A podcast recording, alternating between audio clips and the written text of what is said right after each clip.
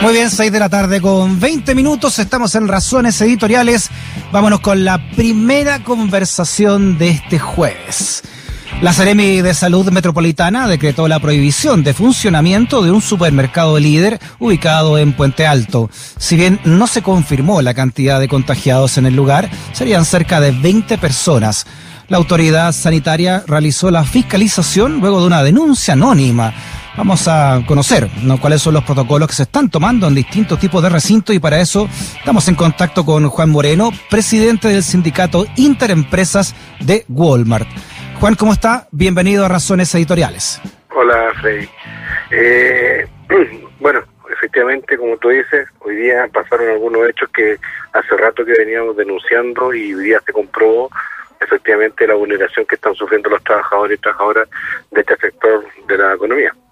Bueno, usted es, eh, presidente del sindicato Interempresas de Walmart, la cual pertenece líder. ¿Qué, eh, ¿Qué saben ustedes de este brote en Puente Alto y cuál es la realidad que están viendo ustedes allá en los supermercados?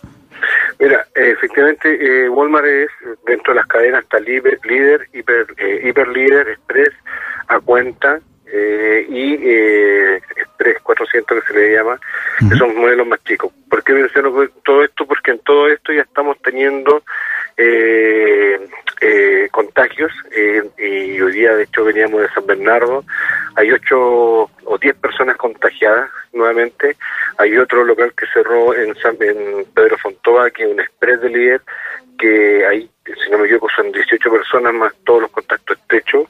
Y lo que pasó en Puente Alto principalmente es que efectivamente había un brote de contagio, pero además que no se habían hecho los protocolos, no estaban los protocolos al día, y por lo tanto las personas que estaban con contacto estrecho tampoco se habían subido a la página y tampoco se habían notificado. Entonces, no hay una trazabilidad eh, clara y concreta de lo que está pasando.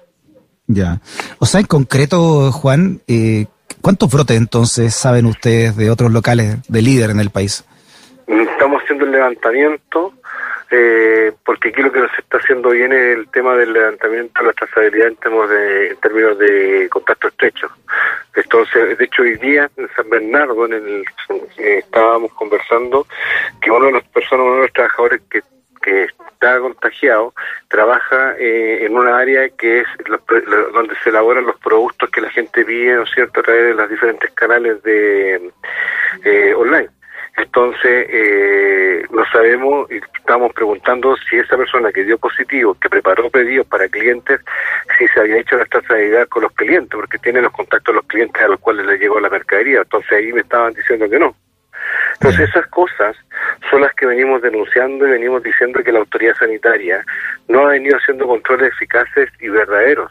De hecho, la Seremi de Salud, cuando sale diciendo hoy día un comentario que solamente ella daba, eh, estaba eh, en conocimiento de un supermercado, eh, es lamentable porque ya hace unas semanas o hace unos días atrás se cerró el de Pedro Fontoa. Entonces, mm. ¿cuál es el control real que hay hoy día en términos de locales comerciales como estos que aglomeran cientos de personas y miles de personas cuando son más grandes eh, en términos de aglomeración de, público y de trabajadores.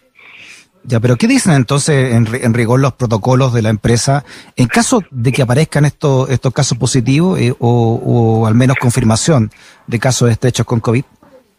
Lo que pasa es que el MinSal tiene un protocolo y hay una y hay otro protocolo que se llama el FUD, que es un formulario único eh, de, fiscalización que tiene que ver con que eh, si hay una persona que está en contacto estrecho, debe informarse al MinSal, debe eh, hacer cuarentena preventiva. Eh, pero ¿qué pasa? Que muchas veces los trabajadores están contagiados, no saben que están contagiados, estuvieron en contacto con otras personas eh, pero el MinSal dice que si no, no estuvo sin la mascarilla no hay, no, no, no, no hay contacto estrecho, cosa que nosotros creemos que no es así, porque muchas veces los trabajadores nos dicen que se dejaron la mascarilla o dicen que o, tal vez compartieron el almuerzo, compartieron algún momento, mm. y eso obviamente esos trabajadores por no perder la pega también no lo dicen. Entonces, ese, ese es, un, es un elemento. Ahora, el segundo elemento tiene que ver con los trabajadores que son externos, en este caso son personas que son subcontratadas, que andan, que se llaman reponedores de ruta, que andan haciendo trabajo de un supermercado en otro supermercado. Me explico, entonces pueden estar en un Santa Isabel en la mañana, en la tarde pueden estar a mediodía en el día, después pueden estar en el Jumbo. Entonces, ahí tampoco hay un control de trazabilidad y es un poco lo que pasó en el Santa Isabel. Entonces, desde ahí nosotros eh, también hemos estado preocupados por las condiciones de estos trabajadores que, si es cierto, no son dependientes de la compañía, de la empresa, pero sí prestan servicio a la empresa eh, en términos de la subcontratación. Se han dado muchos números distintos de personas contagiadas allá en Puente Alto. ¿Cuál, cuál cifra manejan ustedes? 28 personas que más contacto estrecho que no están hoy día focalizados. Ese es el número que nosotros que tenemos hoy día.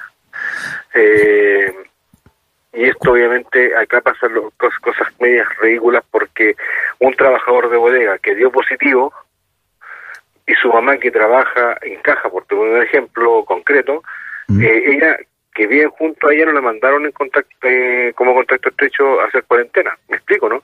Mm. Entonces, porque aquí trabajan, a veces trabajan familias o amigos que viven juntos. Entonces, estas cosas son las que nosotros decimos, pero ¿cómo no la mandaste a contacto estrecho si esa persona vive con el hijo, comparte en un mismo espacio? Entonces ahí los protocolos no funcionan y eso fue lo que pasó hoy día. Eh, aparte que este es un local en el cual nosotros eh, veníamos hace rato ya haciendo denuncias, hace rato que veníamos conversando, hace rato que veníamos planteándole a la gerencia también que los protocolos no estaban aplicándose, eh, a pesar de que la compañía tiene protocolos bien estrictos, pero que los supermercados no se están aplicando en sí por, las por las administraciones locales, eh, y esto por un tema de venta tal vez, eh, y por falta de fiscalización de la autoridad también, porque no, no van a fiscalizar, entonces como que estamos a la deriva, no hay un control. ¿Y qué les dijo la empresa entonces que sobre esta situación? No, hoy día dijeron que nosotros primero le dijimos que, eh, de hecho, demandamos una mesa de trabajo, esperamos que el día tuvimos la primera reunión con ellos, en los cuales efectivamente eh, exponen que hay que hacer toda una revisión del plan, hay que levantar los temas, pero ya con un, es un tema tardío también, entendiendo de que agradecemos o se agradece la, la, el gesto de poder sentarse a conversar, pero entendemos que los protocolos hay que aplicarlos hoy día rápidamente. Hoy día también me llamaban de, Antofagasta, otros contagiados más, eh, y así sucesivamente, constantemente están llamando, y eso es porque no se respetan los protocolos, vuelvo a insistir, de aglomeraciones, de aforo, eh, hay un tema con los clientes. Entonces, hay varios temas y aquí en este sector de la economía trabajan más de 250 mil personas. Mm. Entonces, no es, no, es un, no es un número poco para, para el sector de los supermercados, en torno a que no haya fiscalización y esto lo decimos desde el primer día en que empezó la o se declaró pandemia que la autoridad no ha sido responsable y no ha sido cuidadosa en fiscalizar. Juan Moreno, presidente del sindicato Interempresas de Walmart. Eh, Juan, muchas gracias por tu conversación, ¿eh? que esté muy bien. Ok, muchas gracias, Rey. Adiós.